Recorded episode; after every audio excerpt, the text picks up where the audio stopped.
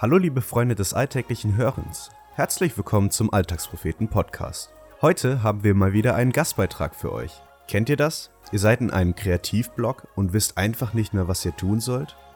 Jenny hat sich genau darüber Gedanken gemacht. In ihrem Gedicht fragt sie sich, wo denn eigentlich ihre Ideen überhaupt herkommen. Seid gespannt und viel Spaß beim Zuhören.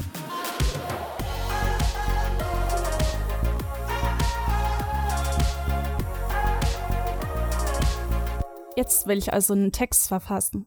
Das Ende sollte zum Anfang passen, geistreich gewitzt und klug soll er sein. Jeder Satz endet mit einem Reim. Dazu noch eine schöne Moral am Ende, nach einer sich zum Guten fügenden Wende. Damit jeder denkt, hey, was da geschrieben steht, hilft mir voll weiter, weil es noch jemanden geht, wie mir. Währenddessen kommt eine neue Mail rein. Die Hausarbeit sollte bald fertig sein. Ideal sind zwölf Seiten, gern aber mehr. Und ich frag mich, wo nehme ich nur die Worte dafür her? Gleichzeitig meldet sich mein schlechtes Gewissen. Das sind auch noch ein oder zwei Referate, die gehalten werden müssen. Doch wenn es nur das wäre.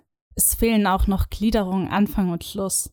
Nicht mal das Thema habe ich, aber ich muss bis morgen damit fertig sein. Wie kriege ich bis dahin nur gute Ideen rein? So viel zu tun und weder Zeit noch Ideen. Zeitdruck kommt und Worte gehen, kein Anhaltspunkt, um was Anständiges aufs Blatt zu bringen. Kein Anhaltspunkt, um gegen die Zeit zu gewinnen.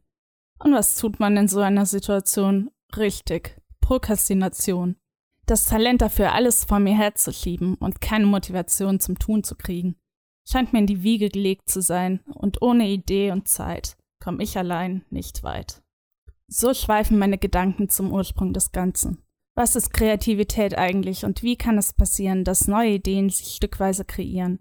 In meinen Gedanken, was braucht es dazu? Dass einzelne Gedanken sich einen und nun ein gutes Ergebnis erzielen. Was brauchen wir Menschen, dass solche Gedanken auftauchen? Ist es nicht so, dass es nichts wirklich Neues geben kann? Das eine knüpft ans vorherige an und alles Neue entsteht aus Dingen, die es schon gab? Ist es nicht so, dass ich gar keine neue Idee mehr habe? Denn alles neu erfunden ist nachempfunden jenem, was schon war. Keine Idee war vorher noch nie da.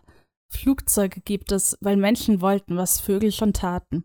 U-Boote bauten wir nach dem Vorbild der schwimmenden Arten. Alles, was wir erfanden hier auf Erden, sollten nur Nachbildungen von der schon bestehenden Schöpfung werden. So komme ich nur zu einem logischen Schluss. Mein Schöpfer ist der, an den ich mich wenden muss.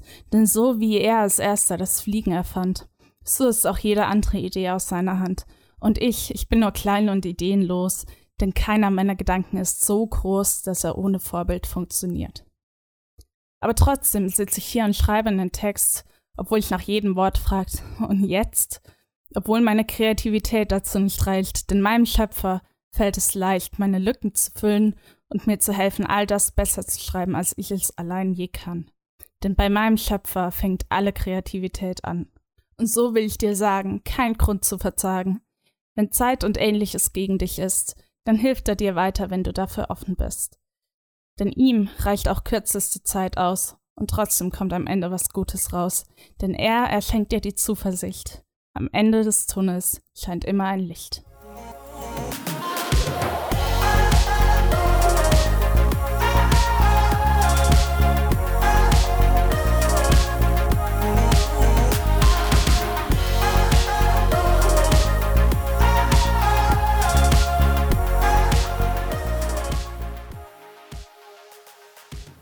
Das war der Alltagspropheten-Podcast.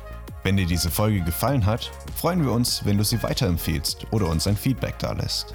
Wenn du unsere Texte nicht nur mit deinen Ohren, sondern auch mit deinen Augen erleben möchtest, schau bei uns auf alltagspropheten.de vorbei und folge uns auf Facebook, Twitter, Instagram und WhatsApp, um keinen Beitrag mehr zu verpassen. Bis dahin, mach's gut und viel Spaß beim alltäglichen Hören und Lesen.